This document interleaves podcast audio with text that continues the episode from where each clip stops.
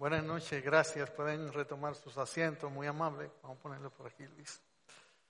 Eh, como bien dijera el pastor Luis, eh, agradecemos a nuestro Dios este tiempo de poder estar con ustedes y predicar la palabra del Señor.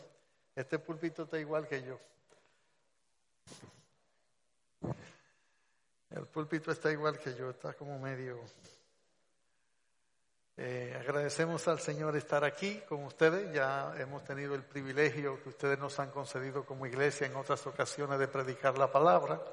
Y para nosotros es un grato placer y un alto honor el poder hacerlo. Agradezco al pastor Luis, al pastor Nadar la invitación y a los oficiales de la iglesia que nos tuvieran la consideración de invitarnos para compartir con ustedes en esta conferencia. Gracias por sus oraciones. Estas, tengo unos 10 días bastante agitados. Eh, la situación de mi esposa hizo una crisis la semana pasada, en la madrugada. Tuvimos mucho en médico en las romanas y esta, esta es la tercera ocasión que estoy en esta semana entre, en Santo Domingo, ahora en Baní. Ha sido un día muy tempestuoso, muy agitado, ¿verdad? Eh, pero su gracia es mayor. Su gracia es mayor. Y estamos aquí para compartir con ustedes, disfrutar con ustedes este tiempo de retirarnos un poco de los afanes y los vaivenes de la vida y podernos concentrar y centrar en tiempo tan especial, tan necesario. Esto es un refrigerio el pueblo de Dios cuando se aparta y dejamos afanes y quehaceres y venimos para tener común unión y además de esto, principalmente exponernos a la exposición de la palabra de Dios y recibir su consejo. Como ustedes pueden ver en sus lados, en las pantallas laterales, vamos a tratar el tema el creyente y su relación con su Padre Celestial. Estamos viviendo tiempos tempestuosos y difíciles. Eh, la barquilla de nuestras almas son azotadas muy frecuentemente con airadas tempestades. Como le dije, por ejemplo, en nuestro caso, en estos últimos 10 días, y yo diría en estos últimos dos años, ¿verdad? El Señor ha permitido una serie de eventos donde su amor nos ha estado disciplinando a mi esposa y a mí fuertemente, disciplinándonos, corrigiéndonos en su amor y llevándonos a, a esa transformación a la imagen de Cristo en nuestras vidas. No es fácil, es difícil nuestras debilidades, nuestro propio corazón tan extraviado, tan terco, tan necio. Pero como dije, su gracia es mayor. Lo que queremos en esta serie de predicación es entender cuál es la relación que la Biblia establece de nosotros los creyentes como hijos de Dios y Dios como nuestro Padre. Bueno, pastor, la doctrina de la paternidad de Dios es una doctrina bien sencilla. En realidad yo no creo que eso requiera un tema de conferencia y no creo que requiera muchas explicaciones, eso no es muy teológico. La prima Juanina y Paulina son las que mayormente nos hablan de esa paternidad de Dios.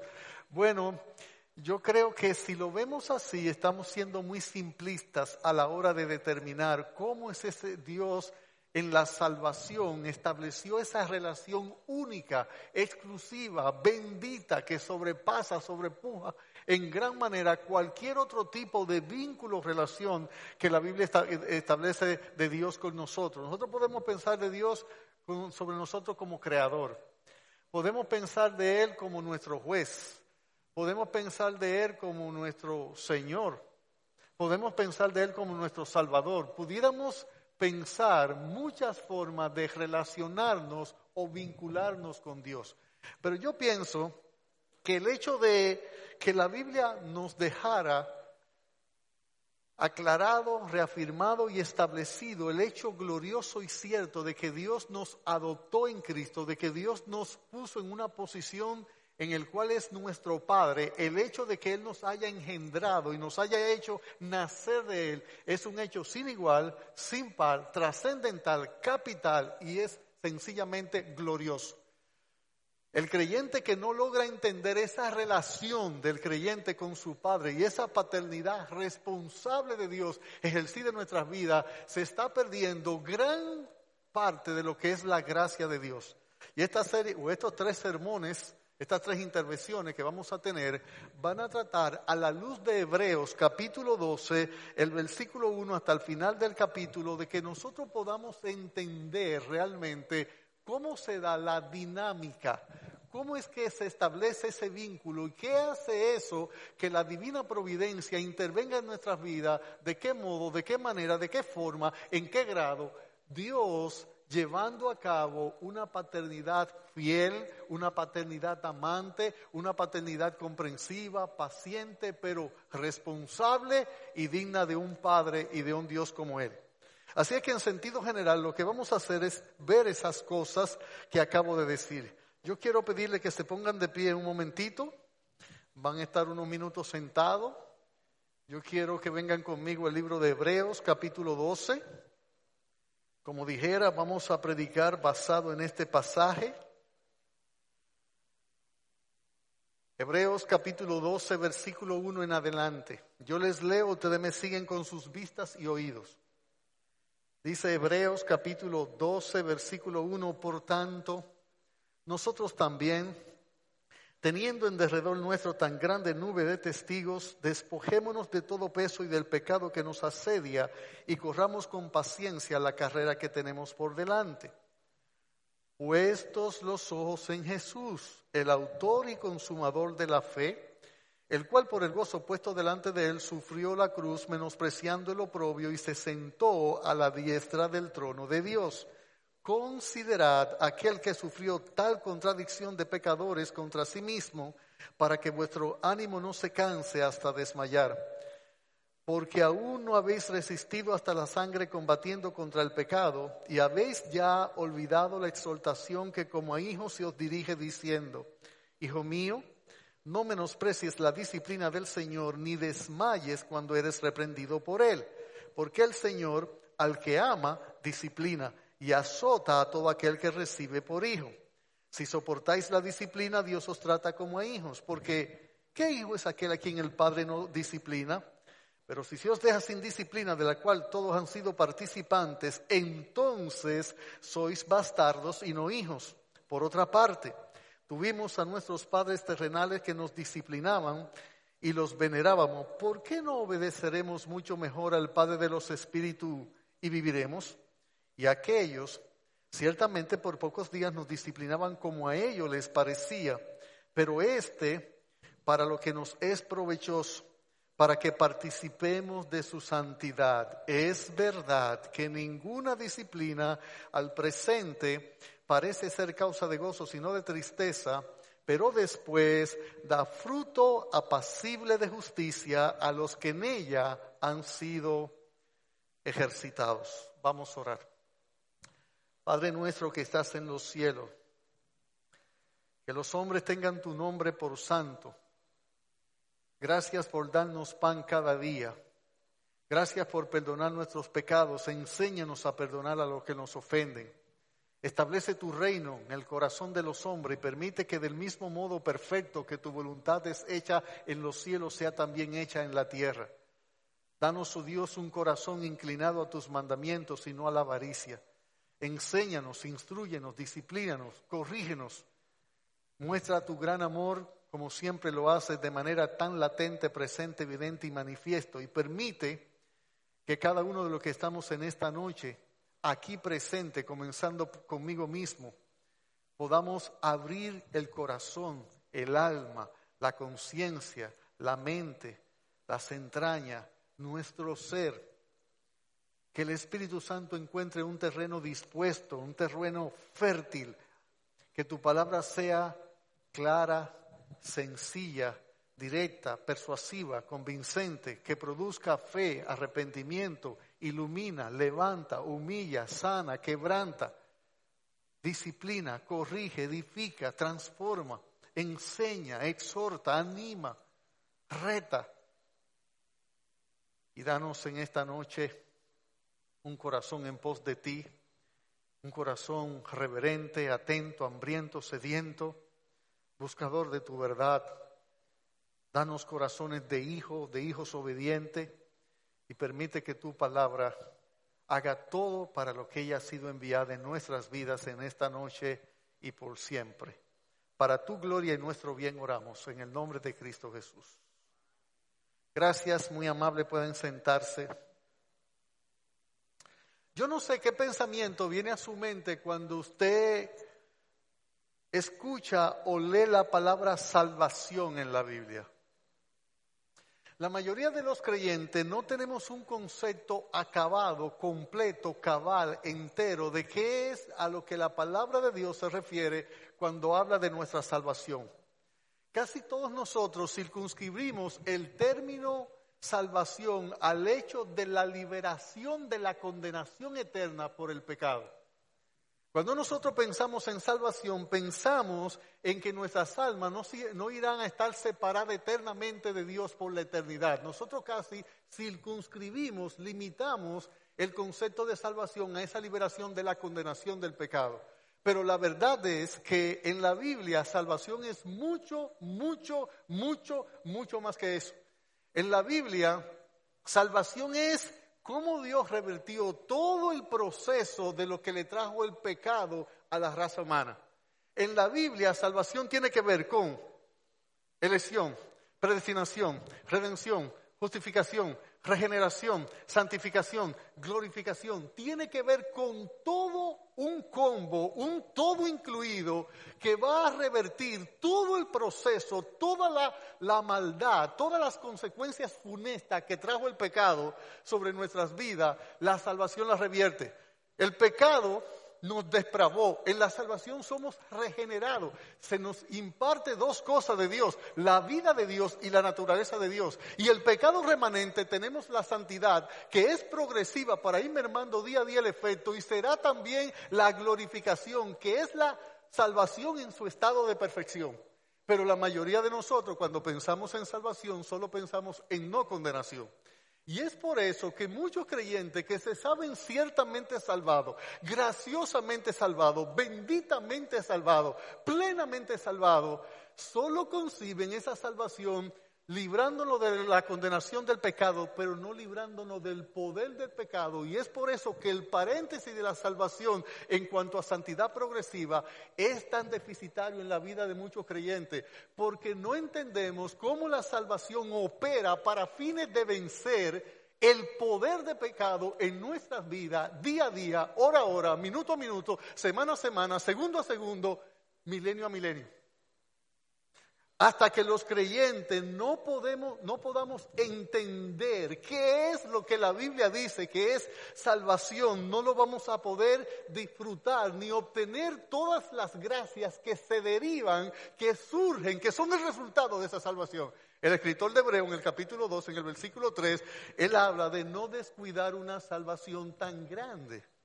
La pregunta es, ¿en qué sentido, de qué manera, en qué grado, en cuáles formas la salvación es grande? Cuando nosotros pensamos en calificar algo como grande, casi siempre porque tenemos un punto de comparación en el cual nosotros podemos establecer cierta diferencia en la dimensión, en el tamaño que la cosa se establece. Si nosotros quisiéramos determinar cuán grande es la salvación, nosotros tendríamos que contestar por lo menos tres preguntas. Número uno, ¿quién nos salvó? Número dos, ¿de qué nos salvó? Y número tres, ¿a quiénes salvó? Si usted contesta, ese quién, a quién y de qué usted puede entender, por lo menos tener una idea de la grandeza de la salvación. Si usted se pone a pensar, por ejemplo, ¿a quiénes salvó el Señor? A pecadores. ¿Y qué significa que Él salvó a pecadores? O oh, significa que gente que ama lo que Él odia y odia lo que Él ama. Significa gente que en su naturaleza, en su esencia, en su corazón, en su alma, en sus entrañas, en su conciencia, en sus afectos, en sus quereres, es opuesto a Dios. Significa que el Señor escogió lo menos digno, lo más vil. Mire, si yo hubiera sido Dios, a lo mejor ninguno de ustedes fueran salvos, ni yo tampoco. Porque yo no lo hubiera escogido a ustedes. Yo hubiera hecho como Hitler, buscar una raza especial, superdotada pero no, no, no, no. ¿Sabe a quiénes salvó? Ni siquiera socorrió a los ángeles. La salvación no es para los ángeles. fue para la raza caída de Adán, para los pecadores, para gente extraviada, con conciencia cauterizada, afectos extraviados, mente enseguecida y voluntad esclavizada. Si nosotros podemos entender quiénes hemos sido el objeto de la salvación, debemos saber que realmente la salvación es un hecho portentoso, sin igual, sin par, maravilloso, glorioso y bendito.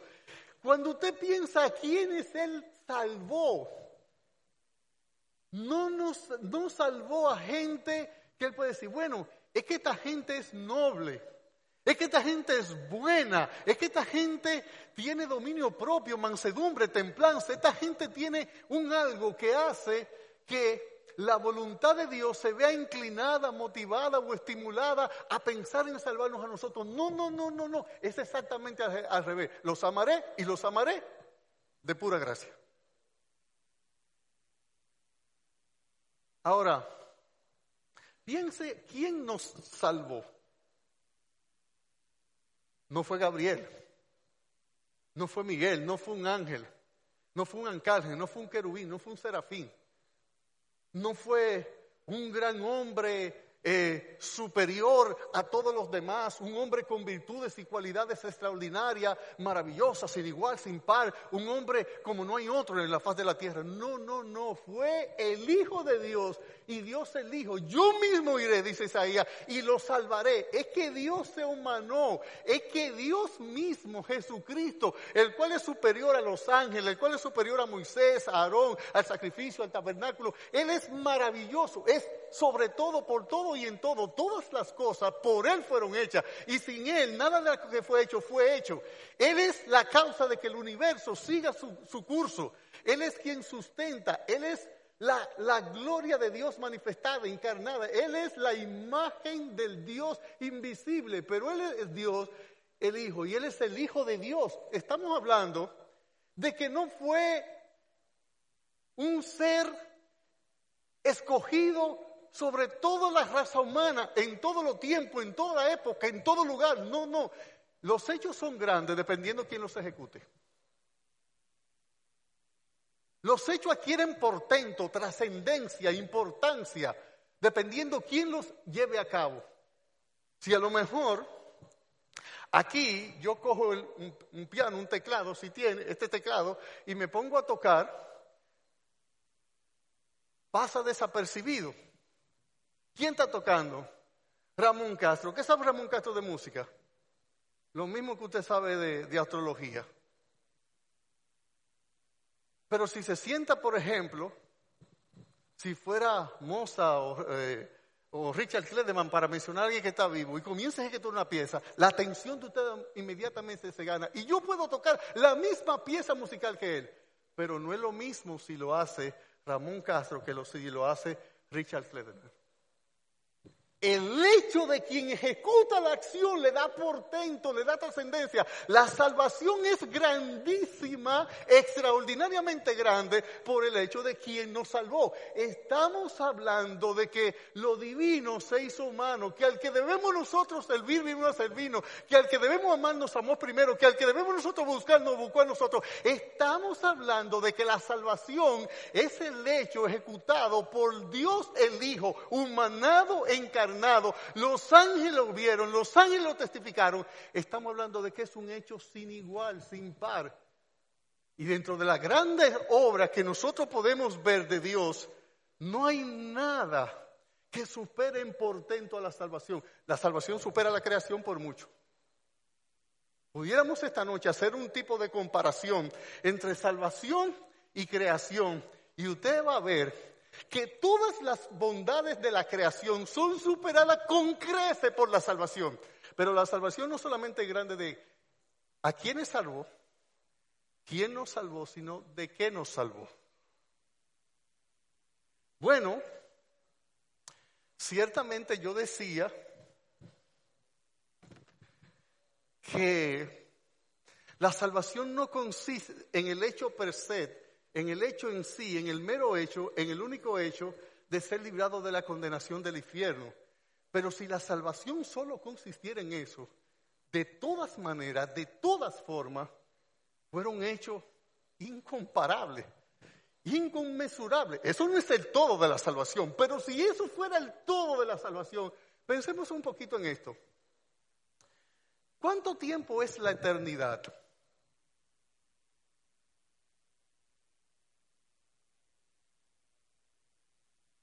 ¿Diez mil trillones de años? No, no, eso no es la eternidad.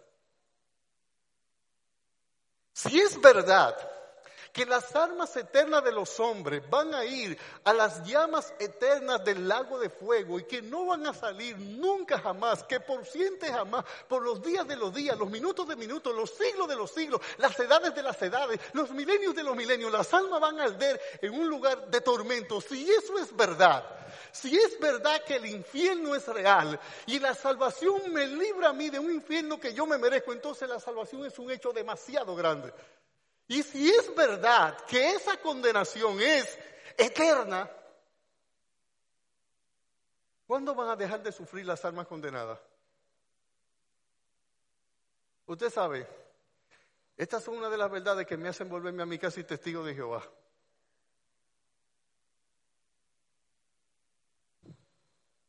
Usted sabe que la mayoría de los creyentes no creemos en el infierno, de verdad. Nosotros sí sabemos que la Biblia dice que el infierno existe y profesamos con nuestros labios que es cierto que la Biblia lo enseña. Pero nosotros no creemos en el infierno. Muchas gracias, mi hermano. Gracias. Nosotros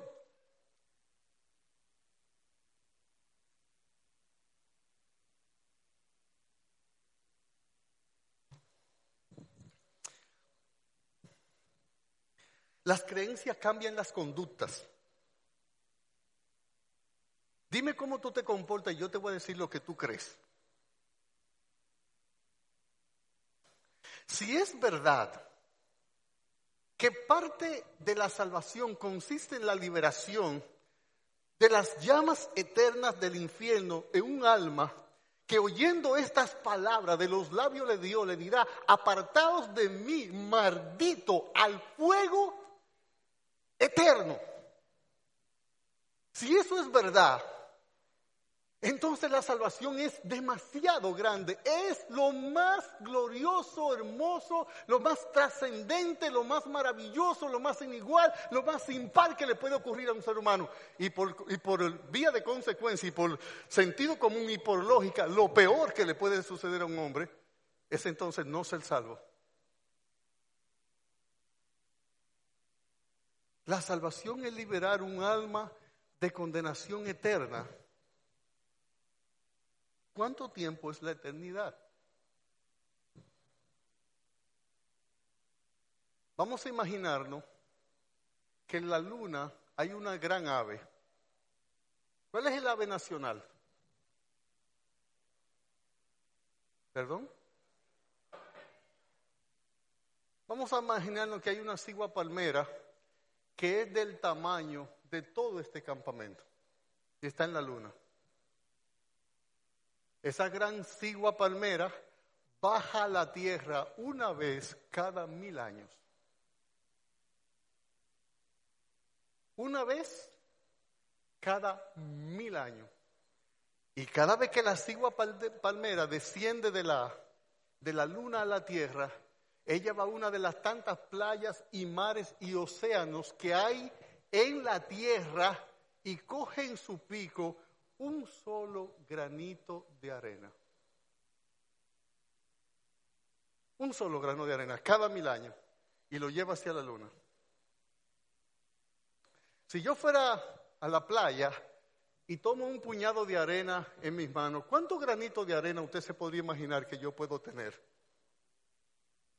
Pues vamos a suponer que esa cigua palmera gigantesca baja a la tierra cada mil años y toma un solo, un solo granito de arena. ¿Cuánto tiempo necesitaría esa cigua palmera para trasladar, transportar todos los granos de arena de todas las playas, de todos los océanos y de todos los mares que hay en el mundo para trasladarlo todo a la luna? Uno cada mil años. Cuando ella termine de trasladarlo todo, apenas habrá comenzado la eternidad. Y en la salvación, el Señor nos libra de una condenación eterna. ¿Cómo escaparemos nosotros si descuidáramos una salvación tan grande? ¿A quiénes salvó? ¿Quién nos salvó? ¿Y de qué nos salvó? Pastor, ¿y qué tiene que ver esto con el creyente y su relación con el Padre Celestial? Bueno, que una de las bondades de la salvación es que tú fuiste adoptado. Le dije que la salvación era, era un qué? Un combo, un paquete, un todo incluido. Es que Dios no solo se conformó con no mandarme en su misericordia a la condenación eterna que justamente me merecía, y eso lo impidió un atributo de Dios que se llama su misericordia. Dios no se conformó con eso, Dios agarró su gracia y me metió en el cielo, me justificó, me redimió, me regeneró, me santificó, me perdonó, me va a glorificar, y eso es salvación y me adoptó estableció una relación entre él y yo, en el cual él se colocó en su condición de padre.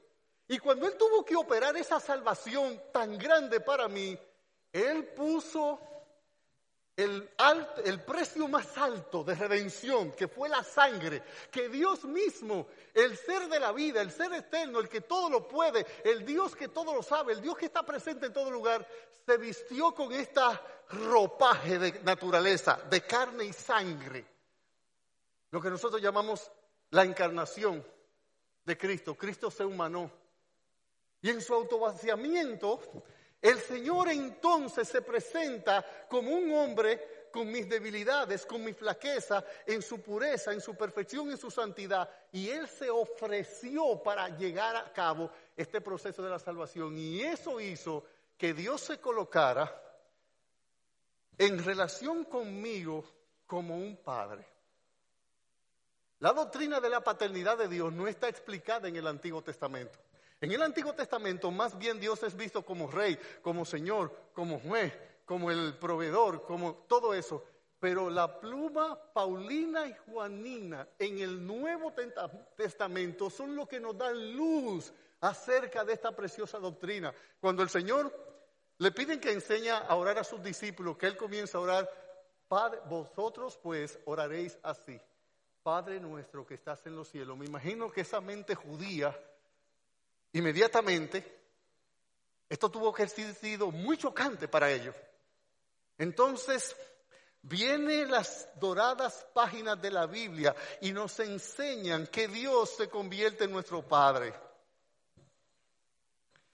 Y yo quiero en estas tres ocasiones explicar un poco, como dije en la introducción, este tipo de relación, de vínculo, la dinámica que lleva al portento divino a trabajar nuestras vidas, a cuidar nuestras vidas, a transformar nuestras vidas, a guiar nuestras vidas, a cambiar nuestras vidas, porque la idea es que los hijos se parezcan a los padres por genética, por formación, por influencia,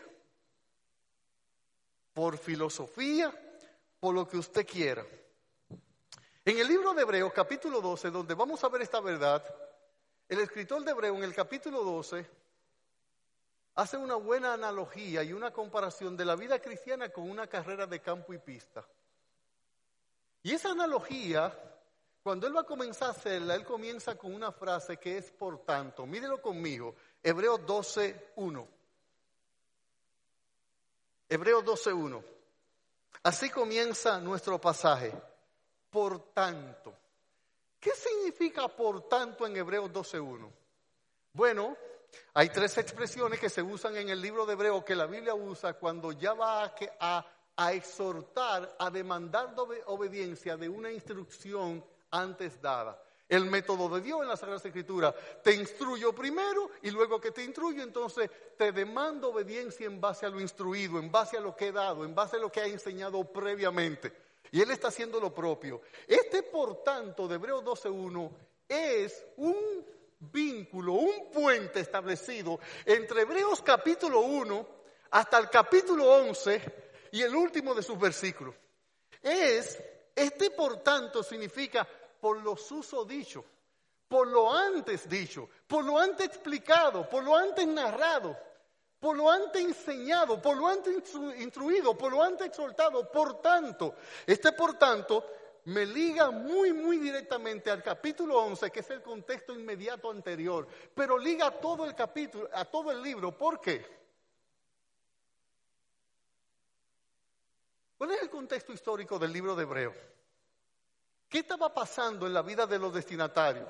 Un grupo de creyentes judíos que estaba padeciendo mucho por su fe y su cristianismo, y ante ese padecimiento ellos tuvieron dos reacciones dos reacciones. Número uno, se vieron tentados a volverse y arroparse bajo el manto del judaísmo para escapar del sufrimiento. Porque cada vez que la mano de Dios trae disciplina que viene en versión sufrimiento en nuestras vidas, nosotros vamos a tener una reacción, no importa cuál fuere, va a haber una reacción. Esta gente dijeron, bueno, no estamos negando nuestra fe en un sentido, Estamos volviendo a nuestras creencias, al Antiguo Testamento, a Moisés, al Decálogo, a las leyes, a los preceptos, a los mandamientos, a, los, requerimientos de Dios. Por tanto, no nos estamos alejando en un sentido totalmente. U otros dijeron, no, vamos a dejar esta fe. Y por eso usted tiene un texto como Hebreos capítulo 10, versículo 38 y versículo 39, donde el escritor le dice a ellos, dice el verso 37, porque un poquito y el que ha de venir vendrá y no tardará, mas el que justo por la fe vivirá y si retrocediere, no agradará mi alma. Pero nosotros no somos de los que retroceden para perdición, sino de los que tienen fe para preservación del alma. Las dos reacciones, entre otras, fue, vamos a ocultarnos bajo el manto del legalismo y así para la persecución o dejemos esta fe. El escritor de Hebreo reacciona ante esa tendencia incorrecta de la disciplina de Dios en sus vidas y le dice, y comienza a darle una serie de advertencias, una serie de advertencias, a llamar la atención de ellos, a parar la actitud, a hacerlos reflexionar. Y él les habla del cuidado que ellos deben tener en varios textos. Mire conmigo Hebreo 2.1. ¿Cuáles son las advertencias más trascendentes que le hace el escritor de Hebreo a estos creyentes? Le dice en 2.1 que debemos nosotros prestar atención a las cosas que hemos oído, no sea que nos deslicemos. Les advierte, tengan cuidado, se pueden deslizar. Pero él en el 2.3 le dice que tengan cuidado no solo de deslizarse, sino lo que explicamos ahorita, que nosotros podemos descuidar. Ya es de deslizar a descuidar. Pero si usted ve en Hebreos capítulo 3, versículo 8, le dicen, tengan cuidado de no solo deslizarse, descuidarse, sino también de endurecerse. Pero luego, en el 3.12 le hace otra advertencia y le dicen, tengan cuidado de no apartarse. Usted ve el orden progresivo de las advertencias. Usted lo puede seguir. Es que no te deslice, no te descuide, no te endurezca, no te aparte. Y en el 4.14 dice, tiene que tener cuidado, debes retener, debes mantener lo que has recibido. Y nos habla de no desmayar, nos habla también del cuidado de no amargarnos. Por causa del tiempo, esto tiene mucho contenido, mucha verdad que hay ahí, pero el escritor reacciona advirtiendo, trayéndole considerando a sus mentes, a sus corazones, lo segundo que hace el escritor de Hebreo es hacer una comparación en todo el libro de Cristo con los ángeles.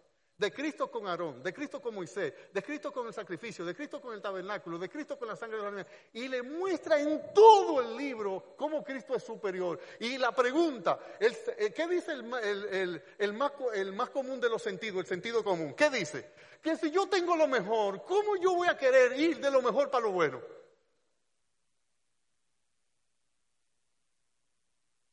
El más común de los sentidos, el sentido común, le dice, pero ¿cómo tú vas a querer volver a la ley que representa a Moisés, que representa a Aarón, que representa los machos cabríos, que representa esa sangre, que representa el tabernáculo, que representa la ley? Tienes a Cristo el Salvador, tiene a Dios mismo contigo. ¿Cómo vas a reaccionar? Pero nosotros frente al sufrimiento siempre tenemos reacciones.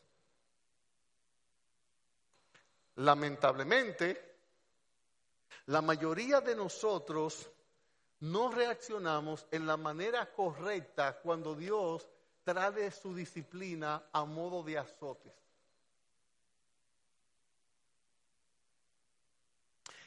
Todo esto es el contexto de por tanto.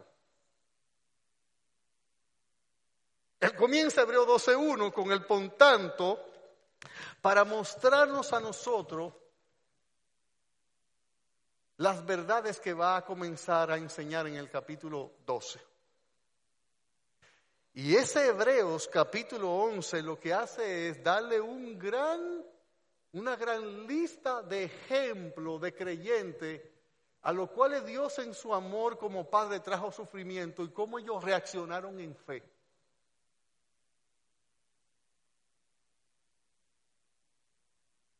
Cómo reaccionaron en fe.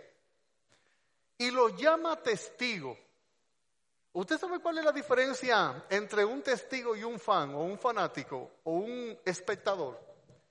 Que la gente que él cita en Hebreo 11 no fue que vieron a otros padecer, sufrir, y que por su fe ellos se mantuvieron firmes y estos, fans, bien, bien, bien. No, no, no, no, no. La gente que cita Hebreo 11 son gente que ellos vivieron, ellos padecieron, ellos confiaron, ellos persistieron, ellos fueron valientes, ellos fueron obedientes.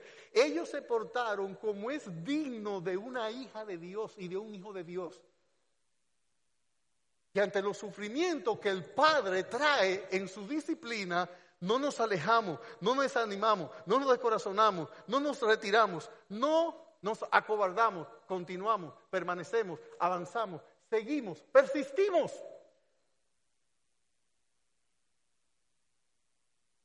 Este contexto de Hebreos 12, este por tanto, quiere enseñarle a estos hermanos que estaban padeciendo que el sufrimiento que Dios como Padre permite en nuestras vidas ni es una venganza, ni es que Dios está airado por nuestra desobediencia, ni Dios está frustrado y en su frustración, como nosotros a veces hacemos con nuestros hijos, cuando lo hemos corregido vez tras vez, tras vez, tras vez, y no hay la reacción que esperamos, nosotros estallamos en ira, Él les está diciendo, del mismo modo, que un corredor de pista y campo, campo y pista, tiene una meta, tiene que ser sometido por un entrenador a una serie de disciplinas que es la que le forjan el carácter, que es la que le trabajan la vice de la paciencia, la pierna de las mansedumbre, el pectoral de la fe, es la que le trabaja, por ejemplo,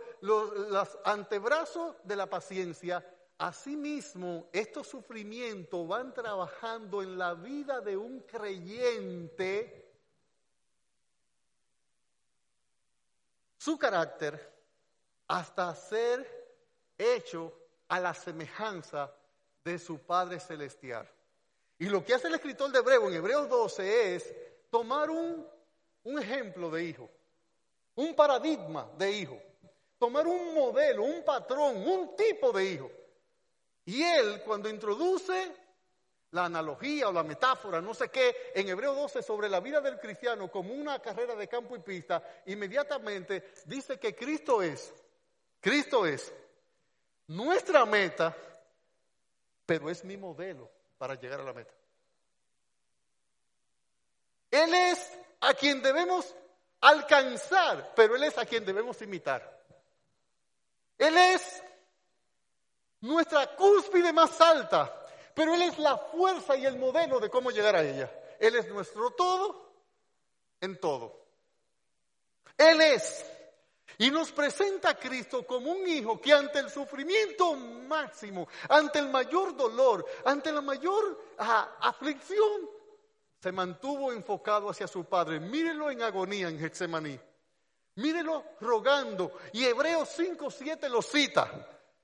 Cristo en los días de su carne ofreciendo ruego con gran clamor y lágrimas al que le podía librar de la muerte fue oído a causa de su temor reverente. Pero ¿qué dijo el Hijo en su misión perfecta al Padre?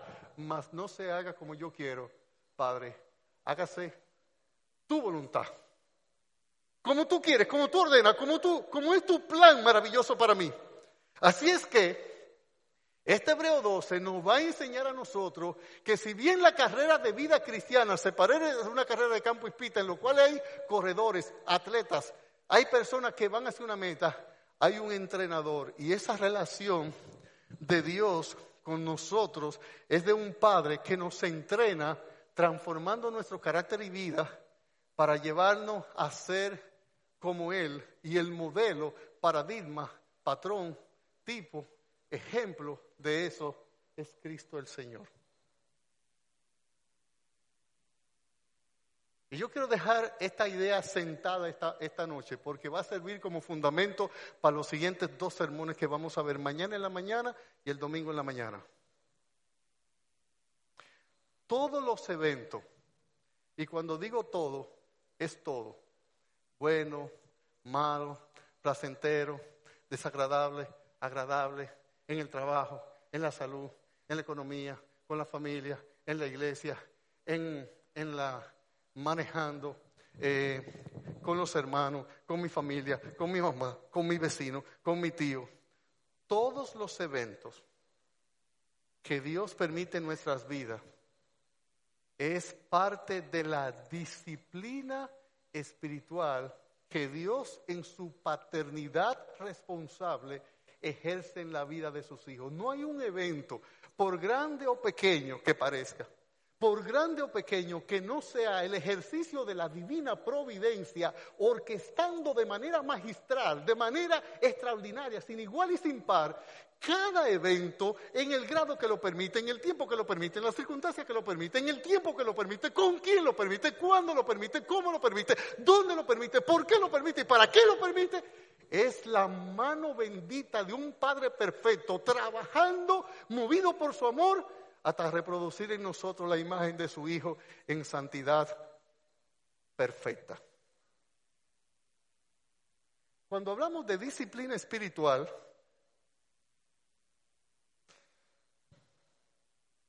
estamos diciendo lo siguiente.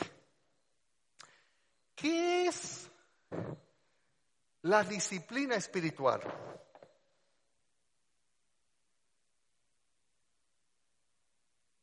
podemos decir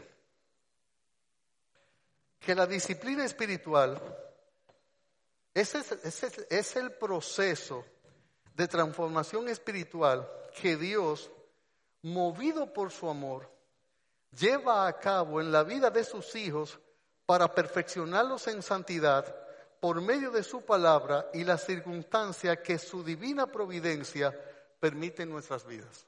Lo voy a releer. La disciplina espiritual es el proceso de transformación espiritual que Dios, movido por su amor, lleva a cabo en la vida de sus hijos para perfeccionarnos en santidad por medio de su palabra y la circunstancia que su divina providencia permite en nuestras vidas. Y yo quiero desmontar por completo una falsa idea que los creyentes tenemos acerca de la palabra disciplina. Cuando tú escuchas la palabra disciplina, ¿cuáles imágenes mentales se, evocan en tu ser? Castigo. Lo hiciste mal. Toma la consecuencia. Nosotros podemos pensar en cuatro imágenes mentales ahora mismo. Disciplina. Una maestra poniéndole una tarea a un muchacho porque no, se está tranquilo, me distrae a los demás, déjame ponerle mucho trabajo, mucha tarea. Un par de padres dando una pela a un muchacho que no hay manera de que entienda lo que nosotros decimos. Un jefe militar dándole una orden, una imposición a un militar inferior. O un entrenador deportivo sometiendo a una serie de ejercicios a un deportista. Pero mayormente nosotros concebimos la palabra disciplina como castigo. Nosotros pensamos siempre, cuando se nos está hablando de disciplinarnos, de que hice algo malo y me están cobrando lo que hice. Y cuando Dios te bendice, te da más dinero del que tú necesitas, te está disciplinando. Cuando Dios te quita, te está disciplinando. Cuando Dios te da gozo, te está disciplinando. Y cuando te trae tristeza, te está disciplinando. No hay un evento de la naturaleza que sea, en el momento que sea, con quien sea, para lo que sea y por lo que sea, que no esté Dios trabajando alguna de las virtudes cristianas que Él quiere infundir en nuestro carácter. Y piensa en esto, en el fruto del Espíritu. En esas virtudes hay. Cada evento que Dios permite en nuestra vida es disciplina. Lo que pasa es que como yo le digo a los hermanos en la iglesia, Satanás tiene una versión antigua y una versión moderna, inclusive de tentar. A Job, él, él le dijo a Dios, quítale todo lo que tiene para ver si no te maldice en tu presencia. Y a Cristo le dijo, todo esto te daré si postrado me adorare. A uno que le quite y a otro le doy. No hay un evento estas enseñanzas, la relación del creyente con su Padre Celestial, intentarán establecer por las Escrituras que todo y completamente todo, enteramente todo, plenamente todo, cabalmente todo, perfectamente todo, todo. Lo que Dios permite en mi vida aquí, Él me lo prepara para el bien de mí que hay un propósito que sobrepuja, que sobrepasa, que va más allá de estas debilidades que me caracterizan a mí, que lo caracterizan a usted. Que Dios está amantemente, compasivamente, misericordiosamente, tiernamente trabajando en cada evento, aún en cosas que nos quita, en cosas que nos da. No importa que puedan ser dulces o amargas, que puedan ser crueles o que puedan ser llenas de bondades cada evento está la divina providencia orquestando de manera maravillosa ese plan de un Padre eterna, bendita y perfectamente responsable y que cada evento Él lo controla, Él lo dirige, Él lo planifica, Él lo orquesta para llevarnos a su cúspide más alta y a su cumbre más elevada que es que seamos semejante a Cristo en todo. Ahora, déjeme terminar esta noche con esto. Hay dos reacciones negativas que son las más frecuentes que la mayoría de los creyentes tenemos frente a la disciplina de Dios como Padre. ¿Qué dice Hebreo 12:5? Y ya os habéis olvidado la exhortación que como a hijos se os dirige diciendo, Hijo mío, no menosprecies la disciplina del Señor, y esa es la primera actitud o reacción negativa ante la disciplina, menospreciarla. Y después dice el texto, ni desmayes cuando eres reprendido por él. Desprecio y desmayo son las actitudes incorrectas más frecuentes que nosotros podemos ver en la vida de nosotros como creyentes cuando Dios como Padre nos disciplina. ¿Y qué es el menosprecio? Bueno, la palabra menosprecio es una palabra compuesta que significa menos y precio. Es infravalorar algo, valorar algo por debajo de. Es como que yo le diga a ustedes, vamos a suponer que este celular me costó 10 mil pesos y yo diga a ustedes, vendo mi celular esta noche y me diga Por ejemplo, la hermana me dice, le doy 1200 por él. Digo, pero no me menosprecia el celular, lo estás infravalorando, lo estás devaluando. Es no valorar algo en su justa medida.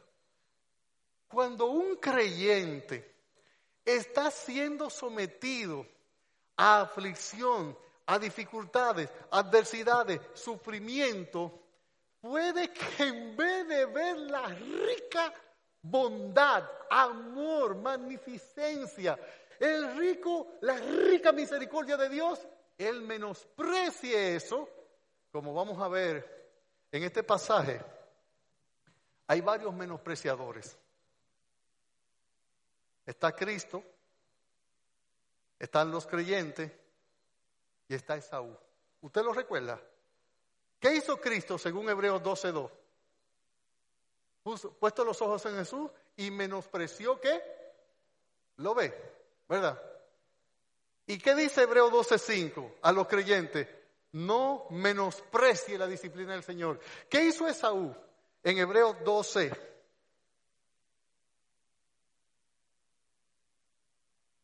Usted ve cómo el pasaje va cogiendo sentido, lógico. Miren, dice en una de las advertencias que nos hace en este libro, dice en el versículo a 16, no sea que haya algún fornicario o profano como Esaú que por una sola comida vendió su, su primogenitura. Esaú la Biblia dice en el libro de Génesis literalmente, así menospreció Esaú su primogenitura. Aquí hay tres, tres menospreciadores. Cristo menospreció el oprobio, la aflicción. Lo tuvo por poco, mirando al Padre, mirando al galandor, mirando la promesa por la fe, así como hicieron todos los que están descritos en Hebreo 11. Nosotros menospreciando, no valorando. Pastor, en términos prácticos, ¿qué es menospreciar la disciplina del Señor? Oh, El menosprecio aquí consiste en no apreciar la disciplina sometiéndote a ella en una actitud de obediencia. El tú fijar más la atención en el dolor que en el fruto que se devengará de ella. El tú volverte el que menosprecia se revela. Los dos extremos de la disciplina negativa, ¿sabe cuál es? O menospreciarla revelándome o, de, o desmayar frente a ella y descorazonarme. Ambas actitudes abortan el proceso de la disciplina. Hay quienes son rebeldes y dicen, no, y no lo voy a hacer porque no quiero, porque no me gusta, porque no puedo, porque no me da la gana, por lo que sea, no lo voy a hacer. Ese parece que es como más malo. Pero aquel que no dice nada de eso y se calla, se desgana, se descorazona se desmotiva, se desanima, se desalienta, está igualmente abortando el proceso de la disciplina. Los dos extremos de la vida. Cuando la Biblia nos habla de corregir a nuestros hijos, casi siempre dice, mira, no lo consienta. Y después dice, pero no lo exaspere. Porque esos son los extremos de la vida. ¿Cuál es tu actitud cuando Dios en su bendito amor y bondad, persiguiendo un propósito eterno que se ha trazado de ti, para ti en Cristo, permite alguna aflicción. ¿Qué tú estás haciendo con el problema que el Señor está permitiendo en tu hogar en este momento? ¿Te quejas? Cuando se te da el principio bíblico, tú dices que es injusto. En tu trabajo,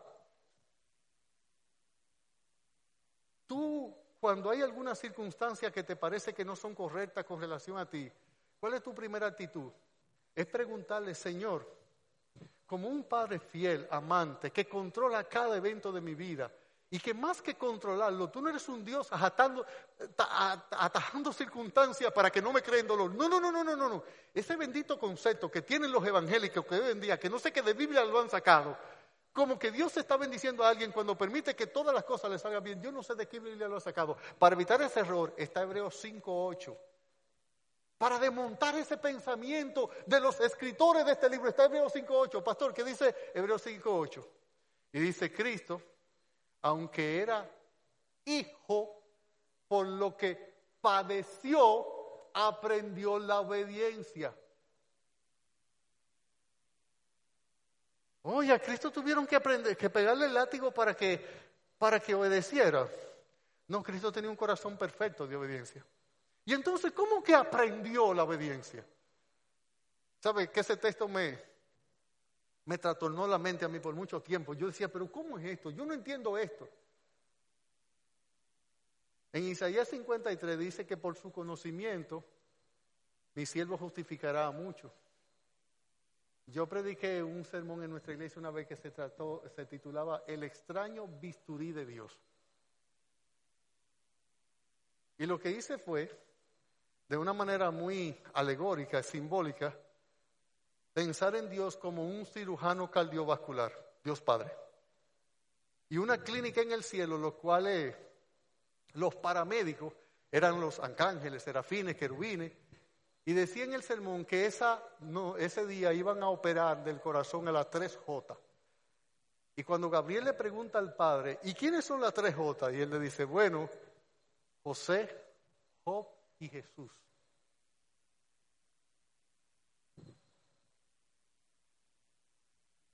Y explico la marca de bisturí que Dios usó para trabajar el corazón de ellos tres. La marca que usó con José es bastante extraña se llamaba, la marca del bisturí era envidia de sus hermanos.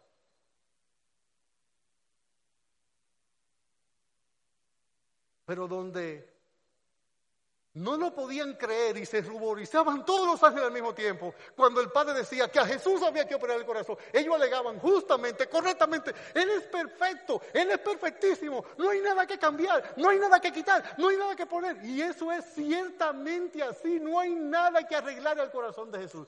Sin embargo,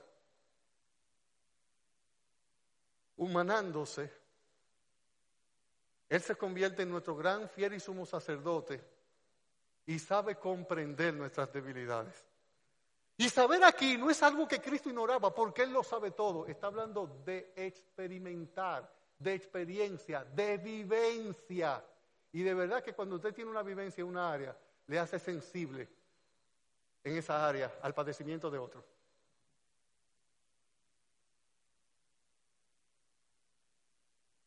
Esta bendita doctrina de la paternidad responsable de Dios, de la relación de, Dios Padre como un creyente con sus hijos, está distribuida en toda la Biblia. No hay tal cosa en la Biblia como paternidad universal de Dios. No hay tal cosa. Son hijos de Dios, según Juan 1.12, a los que creen en su nombre, a los que le recibieron. Aquellos que son engendrados de Dios, no es de carne, no es de sangre, no es de voluntad de varón, no se logra, no se impone, no se hereda. Ahora, ¿tú has pensado en tu relación con Dios como Dios como un padre para ti? Yo no sé cómo fue la relación con tu papá o con tu mamá, con tus padres, yo no sé cómo fue.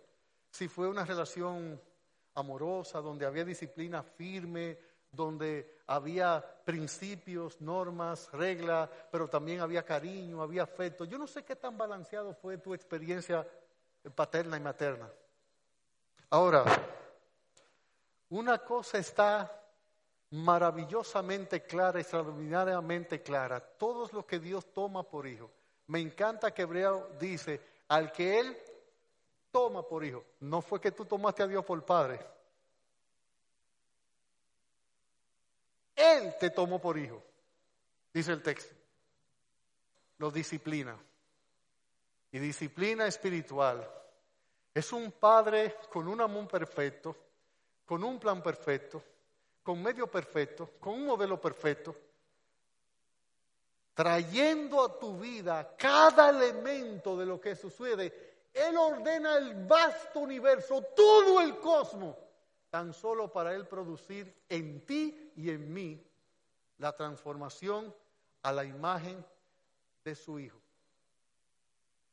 Dios no se está vengando de ti ni siquiera cuando tú pecas contra Él. Dios no soporta el pecado, la santidad de Dios lo repudia, lo rechaza. Pero el pacto eterno de amor, el hecho de que nos ha adoptado, hace que el amor de Dios esté detrás de cada evento, aun cuando nos pega el látigo. Y ese látigo, lejos de moverlo la frustración, lejos de moverlo la ira, el enojo, lo mueve un amor tan y tan y tan y tan y tan y tan perfecto que cuando para expresar ese amor por ti y lograr desde la redención hasta la adopción y la glorificación, cuando él tuvo que sacar la billetera y pagar el más alto precio, que fue humanarse a sí mismo, a su hijo, y matarlo en una cruz como un ser vil, ni siquiera eso escatimó. ¿Cómo no nos dará también con él todas las cosas? Unos pescadores fueron a pescar. Cuando estaban en alta mar, la brújula se dañó, se perdieron, un poco de viento lo llevó en otra dirección. Tenían varios días, varios días sin poder regresar. Se había agotado el agua, se había agotado la comida, las posibilidades de vida eran muy pocas. Y es como el día 15 de estar extraviados en el mar, una noche, a una familia de uno de los pescadores que estaba extraviado, cuya casa estaba cerca de la playa, se incendió. Cuando todos los vecinos intentaron ayudar a extinguir, apagar, mitigar el fuego, no se pudo, se quemó todo. Esas luces de la llama de la casa guiaron los pescadores para regresar a la casa. Cuando ellos por fin llegaron, ya todo lo daban por muerto. Todo el mundo fue, las esposas, los hijos de los pescadores, a abrazarlo, contentos, llorando de felicidad. Y uno de los pescadores nota extrañamente que su esposa va y lo abraza, pero él no le ve una expresión de alegría y de gozo. Y él, él le pregunta extrañado, ¿y qué te pasa? Tú no estás contento de verme regresar con vida. Él dice, ella dice, completamente contento, muy contenta, pero te tengo una mala noticia. Y él dice, ¿qué pasó? Nuestra casa se quemó y no pudimos salvar absolutamente nada. Él se sonrió y dijo, porque se quemó la casa, estamos aquí. Es verdad que los métodos de Dios son a veces, nos resultan irracionales, incomprensibles, pero nunca le atribuya desamor o despropósito a Dios. Nunca, nunca, nunca, nunca, en nada, no importa el evento que sea un niño estaba jugando en el patio con su hermanita, tropezó, se cayó y un pequeño trozo de, madera, una figa, se introdujo en el oído. Él comenzó a llorar, la hermanita fue pronto a buscar el papá y él lloraba, decía, papi me duele, papi me duele, papi me duele. El papá pronto lo cogió, lo llevó al médico, el médico llegó, chequeó el oído y, cuando el médico intentaba acercarse, ver el oído interno, no podía porque el niño, pero el médico logró ver que había un objeto punzante que estaba a punto de dañar el oído interno. Él dejó al niño un momento y le dijo al papá, yo le quiero decir algo, necesito su atención. Necesito su atención. Su hijo tiene un objeto punzante en el oído. Si yo no lo extraigo, el niño puede perder el oído. Yo voy a intentar introducir algo para sacarlo. Si el niño se mueve, puede que yo intentando sacar el objeto lo que haga es que lo introduzca más adentro y el niño va a perder el oído. Yo necesito que usted me mire, que usted me atienda a lo que le voy a decir. Usted debe sujetar a su hijo lo más fuerte posible no puede permitir, no importa lo que él diga, no importa lo que él haga, no importa lo que, lo que él exprese, sujételo y que no se mueva. Usted me está escuchando lo que yo le estoy diciendo. Míreme, atiéndame. Usted tiene que sujetarlo de manera muy firme. Él le dice, ok, el papá lo agarra. Cada vez que el médico intentaba acercarse al oído, introducir esa zona que es hipersensible, el dolor se incrementaba. Y el niño decía, papi, con los lagrimones, papi, me duele, papi, me duele, no deje que ese hombre me haga daño. Él se refería al médico. Y el niño lloraba inconsolablemente y cuando el papá lo veía, el papá, sus lágrimas corrían por la mejilla y el médico lo miraba y le decía, agárrelo. Y el niño decía, papi, me duele, ¿cómo tú dejas que ese hombre me haga eso? Me duele, me duele. Y el médico decía, agárrelo. Dice Isaías 53, que el padre sujetó al hijo para que los hombres le dieran en la cruz. Hebreo 12:11 dice, es verdad que ninguna disciplina al presente parece ser causa de gozo, sino de tristeza, pero después, pero después, pero después, pero después da fruto apacible de justicia a los que en ella han sido. El Señor les bendiga.